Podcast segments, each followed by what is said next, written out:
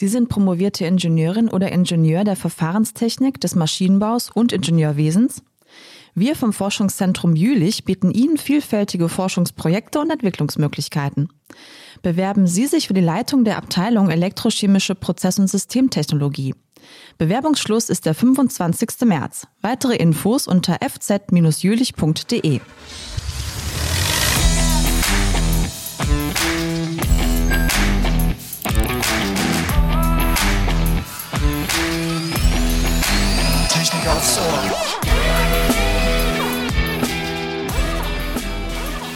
Ja, hi und herzlich willkommen zu einer neuen Folge auf von Technik aufs Ohr.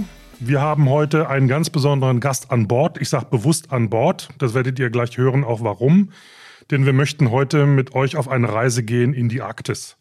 Und dafür haben wir Herrn Dietrich Althausen mit an Bord. Er war nämlich an der Expedition der Polarstern beteiligt. Und was er dort alles gesehen und erforscht hat und wie es um die Arktis steht, wollen wir heute mit ihm besprechen. Herzlich willkommen, Herr Althausen. Hallo und schönen guten Tag. Hallo auch von meiner Seite. Schön, dass Sie heute dabei sind. Herr Althausen, bevor wir einsteigen in das Thema, würden Sie uns kurz erzählen, was so Ihr wissenschaftlicher Hintergrund ist und warum Sie mit auf die Polarstern gegangen sind? Ich bin Physiker und arbeite seit langer Zeit inzwischen schon an dem Institut für Troposphärenforschung in Leipzig. Der Schwerpunkt unseres Instituts ist die Untersuchung von Partikeln in der Atmosphäre und von der Wechselwirkung der Partikel mit Wolken. So, äh, ich bin dann in, eingeordnet oder äh, etabliert in der Gruppe aktive Fernerkundung, die äh, vom Boden aus mit aktiven Messverfahren die Partikel in der Atmosphäre misst. Wir haben LIDAR-Geräte, das sind Lichtradare, mit denen wir Höhen aufgelöst die Partikel messen können und auch die Art der Partikel bestimmen können. Die Forschung ist insofern wichtig, als mit der äh, Aktivität der Menschheit oder menschlichen Aktivitäten industrieller anderer Art immer mehr Partikel in die Atmosphäre unterschiedlichster Art emittiert werden und äh, das natürlich zum Verständnis des Wetters und des Klimas notwendig ist. Die Partikel haben Folgen, die beeinflussen den Strahlungshaushalt, die beeinflussen die Wolkenwirkungs, Wolkenbildungsprozesse so deswegen ist es wichtig, dass wir diese Forschung tätigen. Mhm. Danke für die Erklärung. Ähm, die Polarstern-Expedition, die startete ja am 20. September 2019 und dauerte ja insgesamt auch 389 Tage. Zu welchem Zeitpunkt waren Sie denn genau dort? Ich war im fünften Fahrtabschnitt dabei. Der äh, startete mit einer Corona, äh, mit einer Corona-Quarantäne, also äh, Corona-bedingten Quarantäne am 18. Juli letzten Jahres und endete mit dem Einlaufen der Polarstern in Bremerhaven am 12. Oktober 2020. Gut, äh, also da waren ja unglaublich viele Nationalitäten mit an Bord dieses Forschungsschiffes. Ich glaube, ich habe das mal nachgeguckt. Irgendwie 37 Nationalitäten während der gesamten Fahrzeit. Wie ist denn da so die Verständigung unter den Wissenschaftlern? Was ist denn da die Sprache Englisch oder wie kommuniziert man da miteinander?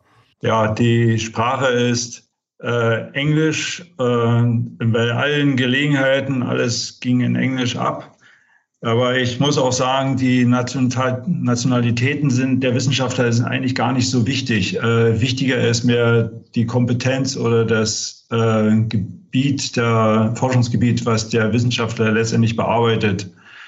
Wir hatten, wir waren in Teams aufgeteilt ich gehörte zu dem Atmos-Team, also für die Atmosphäre, zum Untersuchen der Atmosphäre in der Arktis.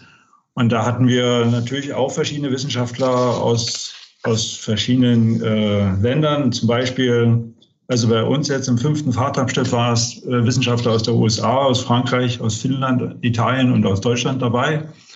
Und äh, das war eigentlich viel wichtiger, äh, die Kompetenz der Wissenschaftler als die Nationalität. Können Sie uns einmal so ein bisschen nochmal Ihr, Ihr Forschungsziel skizzieren? Also mit welchem Ziel sind Sie da hingekommen und haben Sie das auch tatsächlich dann erreicht? Unser Ziel war, also es ist, äh, ich bin ja ein Teil eines Teams gewesen. Wir haben einen Container betrieben äh, zur Entfernmessung von atmosphärischen Partikeln und Wasserdampf und Wolken in der Atmosphäre. Dieser äh, Container war im Bugbereich des, äh, der Polarstern äh, positioniert Und unsere Aufgabe war erstmal natürlich aller, als allererstes äh, den Container gut zu betreiben, dass alle Geräte laufen, dass das alles funktioniert. Unser großes Ziel ist, dass wir natürlich Messungen machen überall auf der Welt, weil die Partikel, wenn sie erstmal emittiert sind und etwas höher in die Atmosphäre kommen, auch schnell mal interkontinental transportiert werden können. Und äh, da gab es bisher keinerlei Messungen in der Arktis, speziell nicht in dem Bereich, wo wir mit der Polarstände hingekommen sind, so weit nördlich. Da kann man nicht so einfach mal ein Gerät auf ein Eis stellen und mit viel Strom betreiben. Da muss man schon ein Schiff haben und das war also eine einmalige Gelegenheit, dass wir da überhaupt dahin kamen. Und äh, wir haben also dort die Messung zu den Partikeln im Wasserdampf und Wolken gemacht und äh, haben auch eine Supermessung gemacht und haben tatsächlich auch äh, Partikelschichten, die durch Waldbrände entstanden sind, äh, in Kanada oder in Sibirien und dann über die Arktis transportiert worden sind, mhm. vermessen. Wahnsinn. Ist denn die Arktis ein besonders gute, eine besonders gute Umgebung, um, um solche Messungen zu machen? Oder sind sie auch deswegen da gewesen, weil es eine besonders gefährdete Umgebung ist, aufgrund der ganzen Entwicklung, was das Thema Klima und Umwelt angeht, hier auf unserem Planeten? Ja, schwer zu beantworten, äh, was gefährdeter ist. Äh, da würde jeder sagen, also wenn ich gefährdet bin, dann bin ich am meisten gefährdet. Ähm, die Arktis ist ein besonders betroffener Bereich der Klimaänderung und äh, auch für uns in Deutschland natürlich eine sehr relevante äh, Größe, aber es ist nicht nur äh, für Deutschland, also wir liegen ja näher am Pol als an, in, am Äquator, äh, sondern es ist äh, generell eine, eine wichtige Größe. Also die Klima im, Arkt, im arktischen Bereich sind sehr wichtig für den globalen äh, oder speziell für den nordhemisphärischen Bereich weil natürlich äh, die Temperaturen der Arktis, wenn sie steigen, im Verhältnis zu den Temperaturen in Tropen, dann auch schon das gesamte Wettergeschehen auf der Nordhemisphäre beeinflussen. Insofern ist die Arktis für uns ganz wichtig. Herr Althausen, Sie sind jetzt ja kein Klimaforscher, aber konnten Sie denn direkt in Augenschein nehmen, dass es da Veränderungen beim Klima gegeben hat? Gab es mehr oder weniger Eis? Ich habe nur ähm, mal gelesen, dass ich, äh, dass es hieß, man sei wesentlich einfacher äh, durch das Eismeer gekommen, als es in früheren Jahrzehnten mal der Fall war. Konnten Sie das auch bestätigen oder können Sie das bestätigen? Ich kann das nur aus persönlichen Eindrücken darstellen. Ich, äh, ich bin das erste Mal in der Arktis gewesen, muss also sehr, sehr vorsichtig sein mit irgendwelchen langjährigen Betrachtungen. Äh, Klima bedeutet ja immer, dass man eigentlich 30 Jahre lang einen Parameter selbst gemessen hat und dann kann man auch sagen, ich habe persönlich einen Indikator, einen Indikator dazu. Mhm. Aber äh, ich habe, also wir sind, ich habe den Eindruck gehabt, äh, definitiv, dass das Eis dünner und flaschiger und schneller zu durchfahren war. Und zwar schon alleine deswegen, wir, wurden, wir hatten die Übergabe der Wissenschaftler vom vierten Abschnitt zum fünften Abschnitt, der fand äh, östlich von Grönland statt. Und dann war die Frage, wie geht's jetzt weiter? Wir wollen zu 88,5 Grad Nord und 105 Grad Ost, das ist also nördlich von Sibirien. Wie kommen wir jetzt dahin? Und äh, dann wurde vom Kapitän und von der Crew und vom Fahrtleiter und von der Fahrtleitung insgesamt natürlich analysiert, wie ist die Meereisbedeckung. Und da war es tatsächlich die schnellste und einfachste, über den Nordpol zu fahren. und sind also dann ähm, nördlich von Grönland Richtung Nordpol gestartet. Also erstmal um Grönland rum und dann nördlich von Grönland Richtung Nordpol. Und da sind wir durchgekommen, also mit einem mit sieben Knoten im Prinzip, also ganz, ganz zügig, ganz einfach, wo dann auch immer wieder gesagt worden ist, da, da kommt man eigentlich mit diesem Polarstern-Eisbrecher, der als normalen Antrieb kein, hat und kein Atomeisbrecher ist, kommt man da eigentlich nicht lang, sollte man auch gar nicht erst versuchen, aber wir sind da einfach durchgerauscht. Mhm. Waren innerhalb kürzester Zeit dann ähm, am Nordpol am 19. August. Und der Nordpol dachte ich auch bisher in meiner Vorstellung, der ist richtig total zugefroren. War er auch nicht, war er mhm. auch nicht. Sondern da waren also immer wieder offene Stellen, das Eis war unterbrochen. Und äh, was hat uns begrüßt am Nordpol? Eine Robbe, Oh. Äh, die Robbe, Herzliches die Willkommen. natürlich erstmal auch dahin kommen muss und die kommen mhm. natürlich auch nur hin, wenn da überall irgendwo mal wieder Luftlöcher sind. Ja. wo sie also auftauchen kann. Und also es war, war schon sehr flaschiges Eis. Und diesen mhm. Eindruck, den hatte nicht nur ich, sondern also auch der Kapitän hat es also auch richtig geäußert, dass äh, das für ihn erstaunlich war und äh, dass man so früh im Jahr und äh, mit diesem Eisbrecher dann überhaupt dahin kommen kann. Ja, das war also ein ganz wichtiger Eindruck. Und der zweite Eindruck, äh, den ich auch noch sagen würde wollen, äh, ist, dass wir sind dann an eine Scholle gefahren, das sogenannte Scholle 2.0 haben uns da festgemacht in dem Bereich, wo wir wollten, bei 85,5 Grad Nord und 105 Grad Ost etwa, weiß ich nicht ganz genau. Und äh, dann äh, haben wir gesehen, die Scholle, die war kurz vorm Gefrieren. Also auf der Scholle befinden sich äh, Tümpel, also so sch geschmolzener Schnee, so kleine äh, Tümpelteiche oder was. Nicht sehr groß, ne? nur ein paar Meter Durchmesser oder ein bisschen größer manchmal auch. Und die äh, fingen dann an zu frieren und ich musste erleben, wie dann in den nächsten Wochen plötzlich dann so eine Warmluftadvektion gab, also wo plötzlich diese Tümpel alle wieder, wieder auftauten und alles äh, wieder voller Wasser war überall. Äh, das äh, hatte ich auch nicht so erwartet. Also es kommt ganz schnell mal auch vor, dass da warme Luft ziemlich weit, weit nördlich gelangt. Mhm. Ich würde jetzt mal gerne nochmal auf Ihre konkrete Forschung zu sprechen kommen. Sie haben ja mit einem äh, Fesselballon gearbeitet. Und das würde mich jetzt mal besonders interessieren, wie Sie das konkret da umgesetzt haben, um dann die Atmosphärenforschung zu betreiben. Ähm, ich persönlich habe tatsächlich nicht mit einem Fesselballon gearbeitet. Ach. Das war, das war während des Fahrtabschnitts 4. Das hat aber unser Institut gemacht. Das ja, ist immerhin. Richtig. immerhin, war nicht ganz falsch. genau. Insofern richtig. Sehr gut. Äh, war ein ziemlich großer Fesselballon. Das war eine, eine Riesenaktion äh, mhm. von Kollegen. Eine wichtige Sache ist zum Beispiel der Wind, äh, der natürlich da äh, sich äh, da immer leicht bis stark vorherrscht, weil da gibt es faktisch kein Hindernis für die Luftbewegung. Das, äh, die Arktis ist ja im Prinzip flaches Eis, also ein bis drei Meter hohes Eis. Sieht aus wie auf dem Gletscher, aber eben total flach. Und äh, der, der Festballon musste natürlich gut verankert werden und das war eben die, die Schwierigkeit, äh, eine Winde, die, die Winde dann so ordentlich zu befestigen am Boden, dass die, äh, mhm. dass er auch nicht wegfliegt. Mhm. Das war also eine große Aufgabe. Dann war auch natürlich, ähm, gab es letztendlich auf dem Polarstern auch quasi wie so eine äh, Flugwarte oder äh, Flug, Genehmigungsbehörde. Mhm. Da wurde natürlich der Luftraum über dem Polarstern wurde also auch verteilt zwischen den Hubschrauberflügen, äh, zwischen dem Fesselballonflügen und zwischen Drohnenflügen zum Beispiel und dass die sich nicht gegenseitig behindern oder in die Quere kommen oder weiß ich was. Und das muss natürlich dann auch immer alles beachtet werden mit teilweise sehr geringen Sichten. Also speziell beim fünften Abschnitt hatten wir sehr viel äh, auch Nebel. Mhm. Und es war also schon eine große logistische Herausforderung, den Fesselballon hochzubekommen. Ähm, es wurden aber dennoch viele Aufstiege konnten gemacht werden von unserem Institut.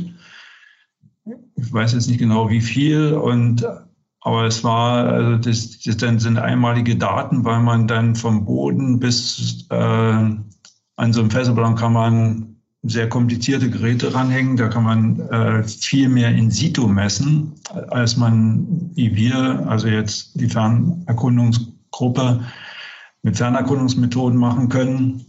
Und äh, die haben also Partikel in situ gemessen, also angesaugt und dann in den Geräten direkt analysiert, Größenverteilung, äh, Änderung der Partikeleigenschaften mit der Feuchtigkeit und auch Wolkeneigenschaften.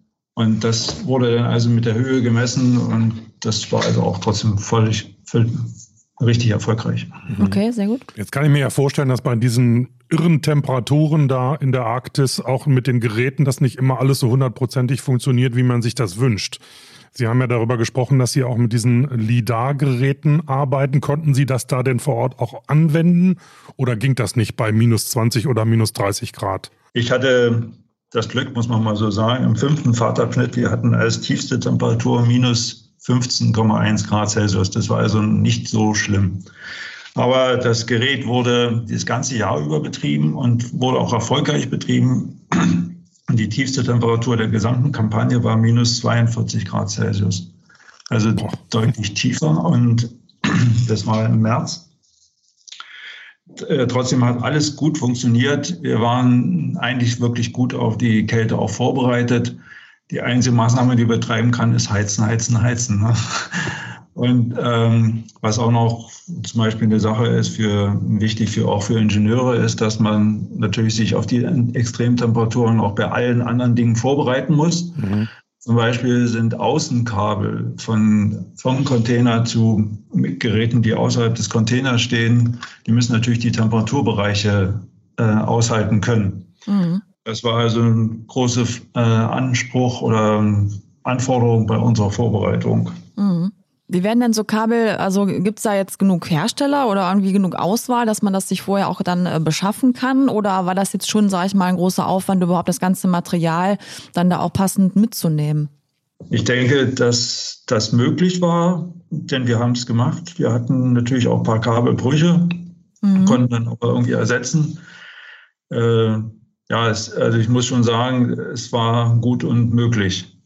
Aber man kann trotzdem noch an leichteren Isolationsmaterialien für elektrische Leitungen arbeiten, für mhm. extreme Temperaturen. Man kann auch noch über Biegbarkeit und sowas nachdenken. Das mhm. ist schon noch äh, ein Feld, was man noch äh, ausbauen kann. Okay. Äh, ich wollte noch sagen zu Extrembedingungen. Also die Temperaturen waren ja die eine Seite, die waren also für die Menschen extrem. Ähm, da ist speziell natürlich auch der Wind eine große, spielt eine große Rolle, wie man so sagt.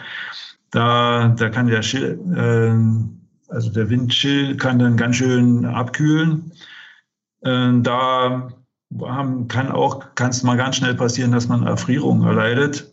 Wir wurden aber wirklich sehr, sehr gut durch das Alfred Wegener Institut vorbereitet auf diese Bedingungen. Wir haben also extra Belehrung dazu bekommen und wurden auch sehr, sehr gut eingekleidet mit sehr dicker Polarkleidung sodass glücklicherweise keinerlei Erfrierungen bei Personen mir zumindest bekannt sind. Gott sei Dank. Äh, und äh, wir haben tatsächlich im fünften Fahrtschabschnitt so dicke Sachen teilweise bekommen, also Unterwäsche, die ich dann nie getragen habe, weil da hätte ich sofort einen Schwitzanfall bekommen.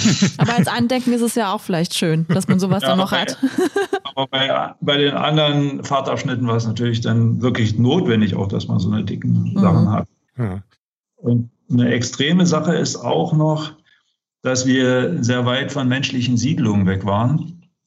Wir waren bis zu 5500 Kilometer weg von menschlichen Siedlungen. Das, das musste also auch gut vorbereitet sein, weil im Notfall hätte keiner ausgeflogen werden können. Mhm.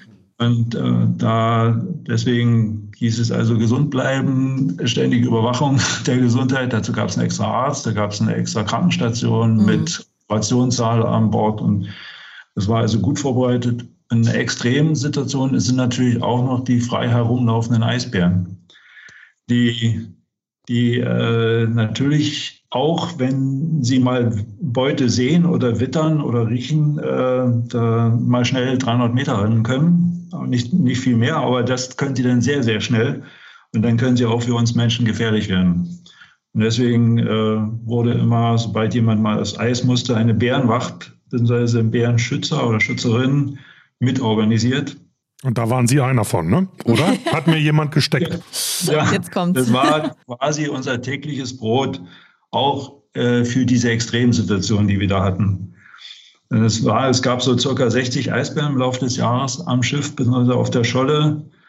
Und aber glücklicherweise wurden immer die Bären so rechtzeitig gesehen, dass alle Personen äh, sofort an Bord zurückgerufen werden konnten und niemand verletzt wurde, auch kein Eisbär. Mhm. Das ist gut. Wie waren Sie denn auf eine eventuelle Gefahrensituation vorbereitet? Hatten Sie, na, ich sag mal vorsichtig, ein Instrument dabei, um den Eisbär zu verjagen? Oder reicht es dann, den anzuschreien? Oder wie immer, was, was kann man dann tun?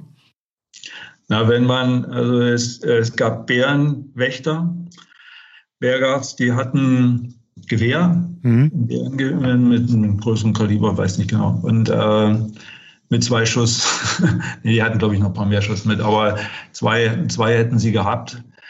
Äh, dann ist der Bär so nah dran, dass es dann echt gefährlich wird. Ja. Also die hatten noch Warnpistolen, ähm, die ein Feuerwerk faktisch im, äh, so ein Signal hochgeschossen hätten, sodass die Bären vielleicht davon vertrieben worden wären.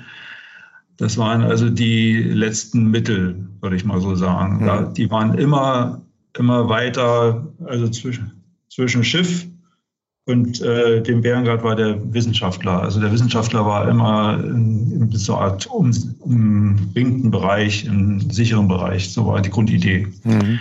Die Bärgards wurden unterstützt durch eine Bärenwache, die vom, von der Brücke aus ständig erfolgt ist. Die, die Brücke ist ja der höchste Punkt dort, äh, weiß ich was, 20 Meter hoch. Da hat man eine wunderbare Umsicht und wo man nicht nach ähm, zum Mac hingucken kann. Da wurde dann nochmal eine extra Wacht aufgestellt und wir wurden, haben ständig die Umgebung mit Fernrohren abgesucht. Und das war äh, tatsächlich auch eine anstrengende Aktion, so eine Brückenwache. Ich habe das fast täglich dann auch gemacht. Die, es dauerte dann immer eine Stunde und dann war man eigentlich fertig, weil man äh, faktisch auf einer weißen Oberfläche was Weißes entdecken wollte, was sich irgendwie ein bisschen bewegt. Ja. Weiß auf Weiß ist schwer zu erkennen. Absolut. Ja, ja, klar. Man guckt ständig dann faktisch da in so was Weißes rein. Man fängt an zu philosophieren, was könnte jetzt das sein, was könnte das sein und mhm. Das war also eine anstrengende Sache, aber es war auch äh, erfolgreich halt. Wir haben, ich habe dann auch glücklicherweise rechtzeitig auch Eisbären gesehen. Ja. Super.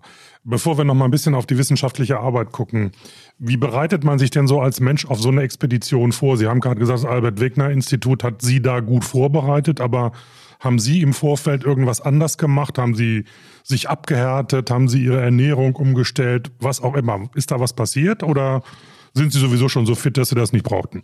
Ja, ich, äh, ich schätze mich selber so fit ein, dass ich das nicht gebraucht habe und habe es auch tatsächlich nicht gebraucht.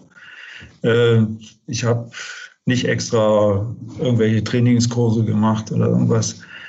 Ich habe, also die Vorbereitung besteht insofern, dass man alles, was man faktisch tragen kann, also ein Seesack voll, äh, mehr kann man nicht mitnehmen. Und da muss man sortieren für drei Monate halt. Ne? Und mhm. Äh, da muss man gut sortieren, was brauche ich, was brauche ich nicht. Kann man ja mal waschen zwischendurch, oder? Geht das auch man nicht? Man kann waschen an Bord, gibt es mehrere Waschmaschinen, ist klar. Nee, aber auch äh, sonst so, ich, die größte, größte Vorbereitung war für mich das Sortieren im, im Rechner.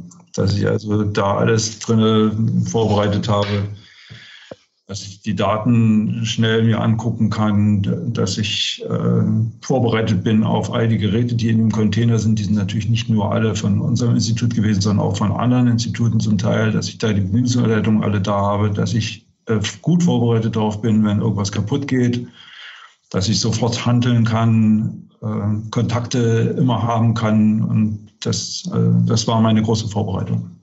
Ja, Althausen, jetzt haben Sie ja schon so ein bisschen angedeutet, äh, wie man sich das ungefähr vorstellen kann. Also man kann auch zur Waschmaschine gehen und hat jetzt äh, die Ärzte an Bord. Wie kann man sich denn jetzt so als völlig Unbedarfter jetzt so ein Leben auf der Polarstern vorstellen? Also sitzt man abends auch mal zusammen und trinkt ein Bierchen oder ist jeder so in seiner Kajüte, sage ich jetzt mal? Äh, wie kann man sich so einen, so einen Feierabend vorstellen? Oder so einen Tag überhaupt. Oder so einen Tag überhaupt, genau. äh, Tag früh fing an, äh, fing mit einem Frühstück an. Das war von halb acht bis halb neun. Ich muss sagen, ich habe es dann öfters weggelassen, weil es gab so viel Essen im Laufe des Tages, dass man dann nur zugenommen hätte. Äh, nur aus diesem Grund habe ich es dann teilweise weggelassen. Dann äh, gab es halb neun ein erstes kurzes Treffen von allen, die aufs Eis gehen wollten, war ein Go oder ein No-Go, wurde entschieden, je nachdem wie die Bedingungen waren, Sichtweite zu kriegen, keine Eisbären, Wacht möglich, äh, No-Go und sowas zum Beispiel. Ne? Und äh, aber es, das gab es bei uns, glaube ich, nur ein oder zwei, wenn überhaupt, es gab es, glaube ich, nicht. Und äh, dann um neun oder um zehn, je nachdem, wie die Bedingungen waren, äh, wurde dann die die Gangway runtergelassen und dann konnten die Leute aufs Eis. Da war also auch mal alles geklärt, wie die Bärenwacht stattfindet und so. Und dann war bis zum Mittagessen auf dem Eis meistens. Halb, halb elf gab es das Eis. Nee, halb zwölf. Halb zwölf äh, gab es das Frühstück. Äh, Entschuldigung, das Mittagessen. Ähm, dann gab es um 15 Uhr bis 15.30 Uhr gab es Kaffee trinken und um 17.30 Uhr gab es Abendbrot. Und jetzt nochmal kurz zwischen Mittag und Kaffee trinken gab es meistens keine direkten Eisgänge oder ver verringert und dann so um 14 Uhr oder so sind die Leute dann meistens doch schon wieder aufs Eis gegangen bis zum Abendbrotessen. Also, also, Essen, Eis, Essen, Eis, so eine Art, kann man sich das ungefähr also wenn, vorstellen. Ja, wenn man das alles ja, gegessen hätte, wäre man ja kugelrund wiedergekommen. Ja, genau. Und nach, äh, nach dem Abendbrot gab es das gab's das General Meeting. Mhm. Äh, das war eine sehr wichtige Sache. Da waren alle Wissenschaftler, alle, die Interesse hatten, äh, dann in dem im großen Raum, den es da überhaupt auf der Plage gibt, äh, mit einem Videoprojektionswand. Und da wurde alles besprochen, was äh, erforderlich war. Jeder konnte Fragen stellen, alles Mögliche. Wurden auch die Pläne gemacht, ein bisschen für die nächsten Tage und für den, für den Morgen, also für den nächsten Tag.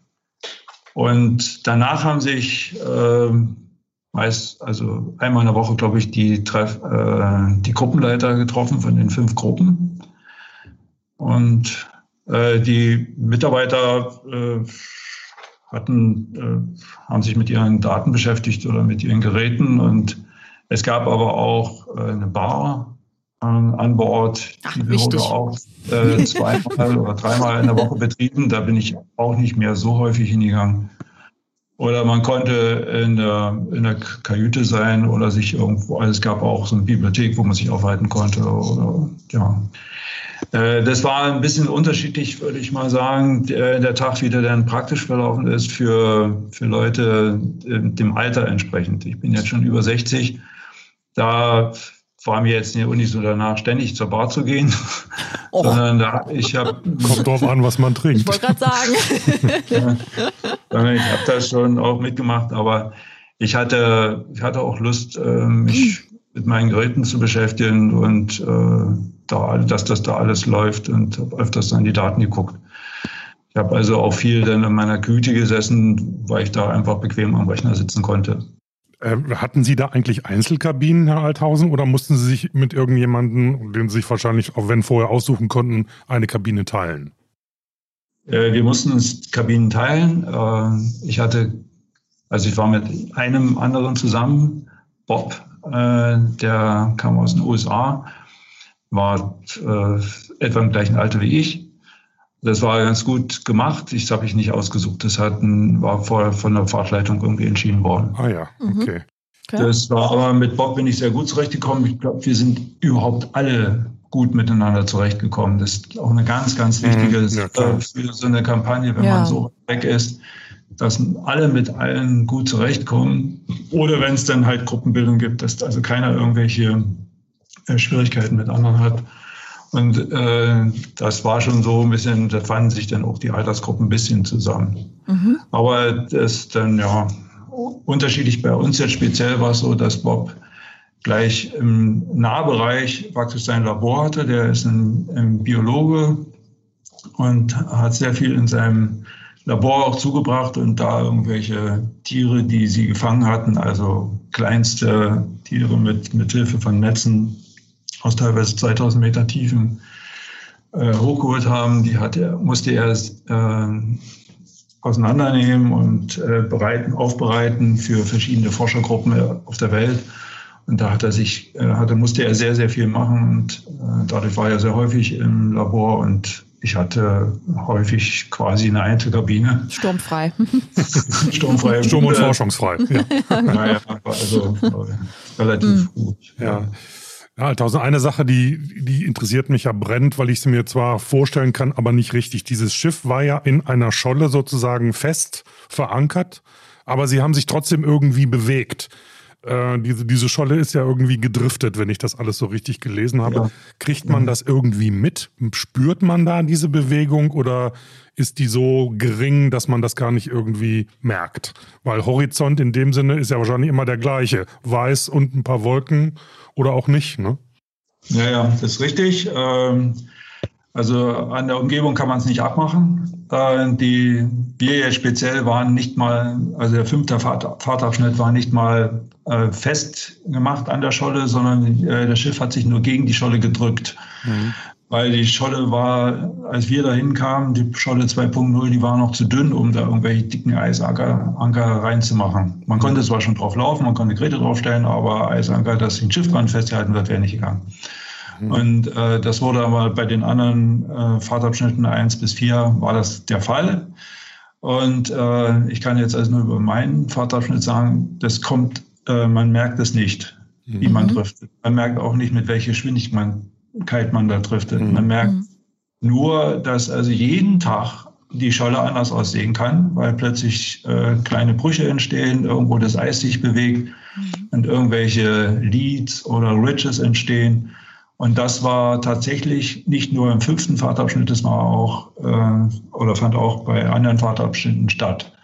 Und also das ist nicht mal im tiefsten Winter ist es so gewesen, dass die Scholle ein festes Stück war, sondern es ist nach wie vor dünnes Meereis, vielleicht ein Meter, mal ein paar Meter dick, was also natürlich irgendwelchen Bewegungen ausgesetzt ist und ähm, dann sich plötzlich mal irgendwelche Sachen auftut, also quasi sieht aus wie ein kleiner Fluss, auftut.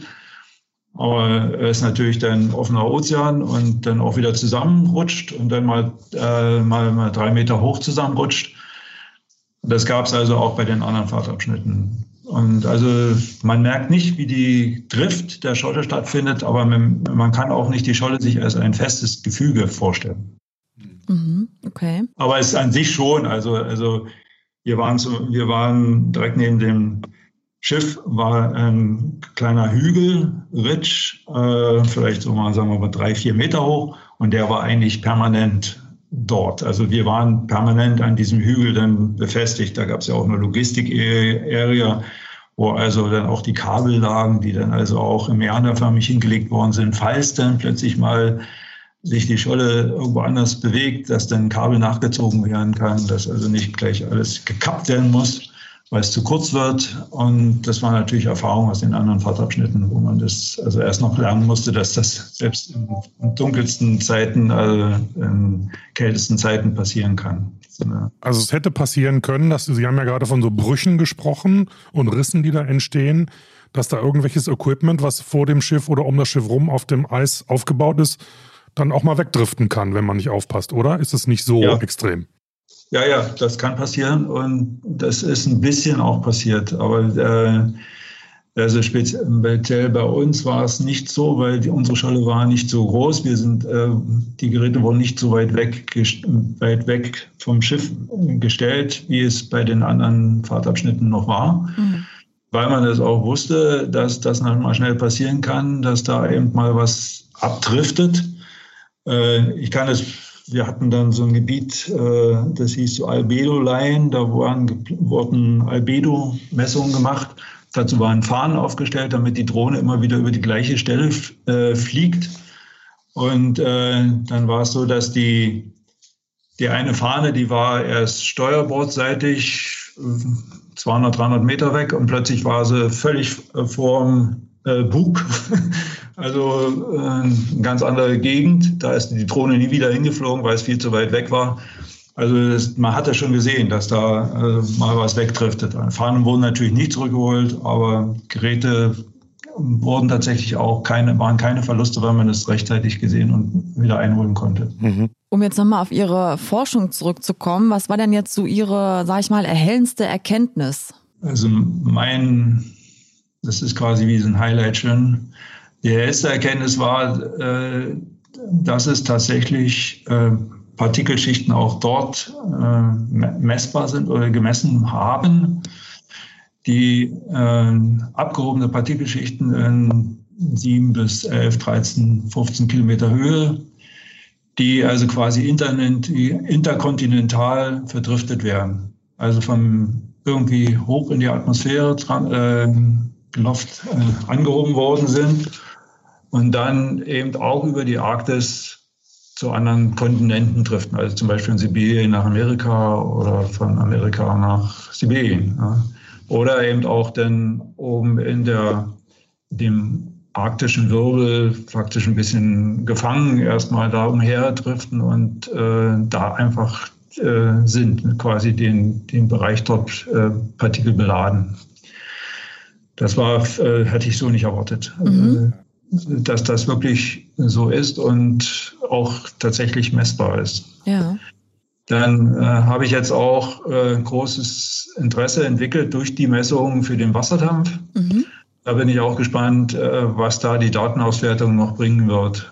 Aber da müssen wir tatsächlich erst noch mal ein bisschen weiter äh, arbeiten dran. Ja, ja, lassen Sie uns teilhaben. Genau. Sind also wir auch interessiert. Zum, Thema, zum Thema Datenauswertung, da sind ja jetzt unglaublich viele Daten gesammelt worden während dieser Expedition.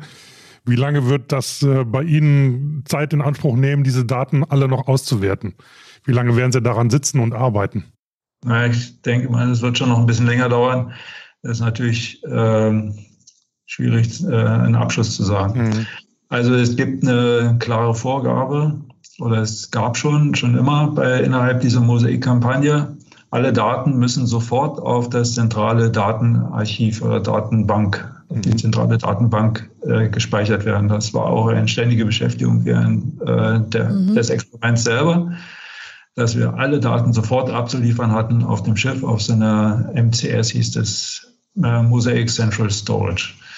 Und äh, dieses ist also schon beim ABI irgendwie hinterlegt, das ist ganz klar. Und dann gab es die oder gibt es die Maßgabe, bis Ende 2021 sind diese Daten nur innerhalb der Mosaic Community verfügbar, aber auch für jeden schon.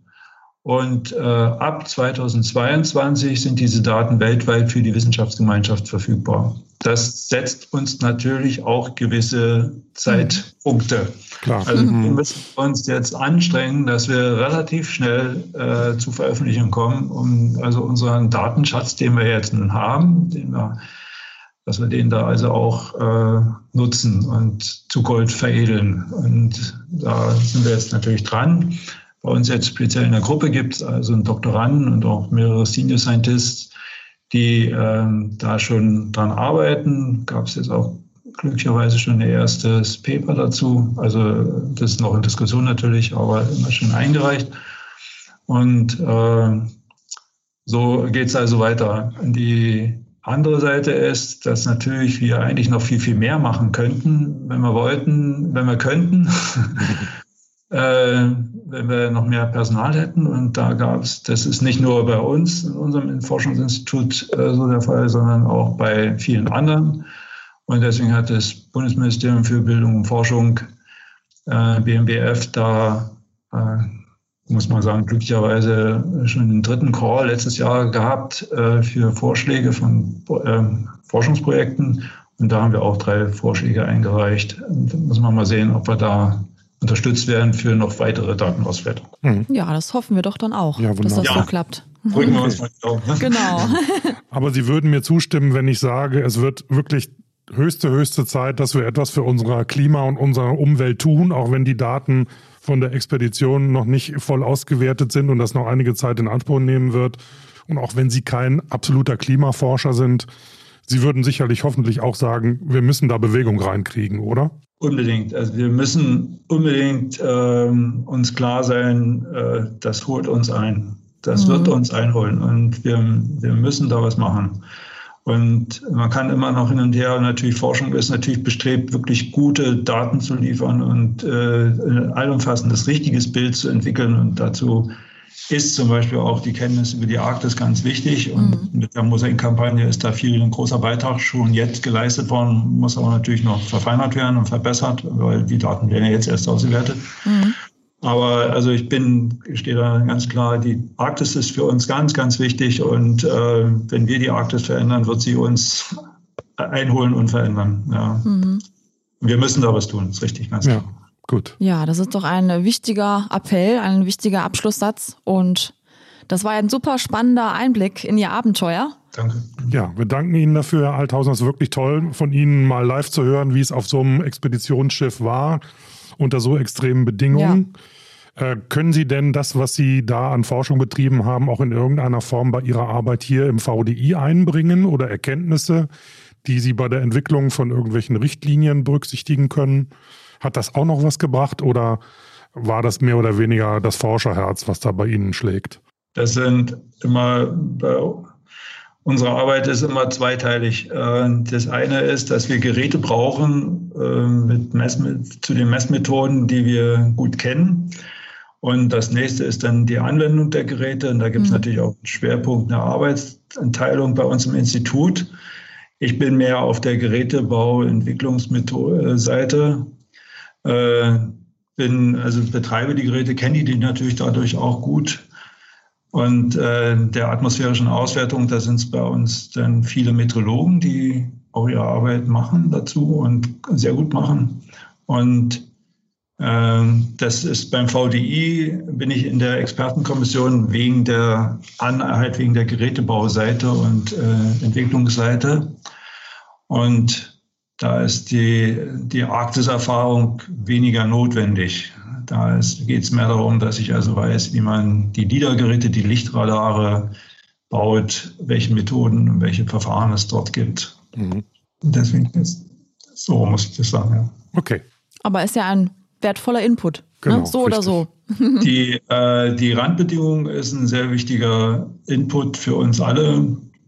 Immer wieder, also auch, äh, wie kann man remote was steuern? Und das ist, das ist ja eine sehr stetige Entwicklung in der Welt und äh, auch natürlich in der Messtechnik. Mhm. Das ist uns natürlich ganz wichtig, ja. Ja, ich würde sagen. Herzlichen Dank, Herr Althausen. Dankeschön nochmal. Die Zeit ist um. Wir freuen uns sehr, dass Sie bei uns dabei waren heute und uns so schöne und wunderbare und interessante Dinge erzählt haben über Ihre außergewöhnliche Reise. Ja, wirklich sehr spannend. Wir wünschen Ihnen für Ihre Forschung auch weiterhin alles Gute und auch bei, dem, äh, bei der Entwicklung der LIDAR-Geräte ein gutes Händchen, weil solche Geräte brauchen wir natürlich, um einzuschätzen, was auf unserem Globus alles passiert. Ganz herzlichen Dank. Ja, wenn euch jetzt die Folge gefallen hat, wenn ihr noch Input habt oder andere Vorschläge, Kritik, dann schreibt uns doch gerne an podcast.vdi.de. Richtig. Und wenn ihr noch ein paar Informationen zu dem heutigen Thema und Themen rund um dieses Thema haben wollen, möchtet, dann schaut in unsere Show Notes. Da steht alles drin. Und natürlich auch immer auf www.vdi.de. Bis zum nächsten Mal und Tschüss sagen. Sarah und Marco. Tschüss. tschüss. Sie sind promovierte Ingenieurin oder Ingenieur der Verfahrenstechnik, des Maschinenbaus und Ingenieurwesens. Wir vom Forschungszentrum Jülich bieten Ihnen vielfältige Forschungsprojekte und Entwicklungsmöglichkeiten. Bewerben Sie sich für die Leitung der Abteilung Elektrochemische Prozess- und Systemtechnologie. Bewerbungsschluss ist der 25. März. Weitere Infos unter fz-jülich.de.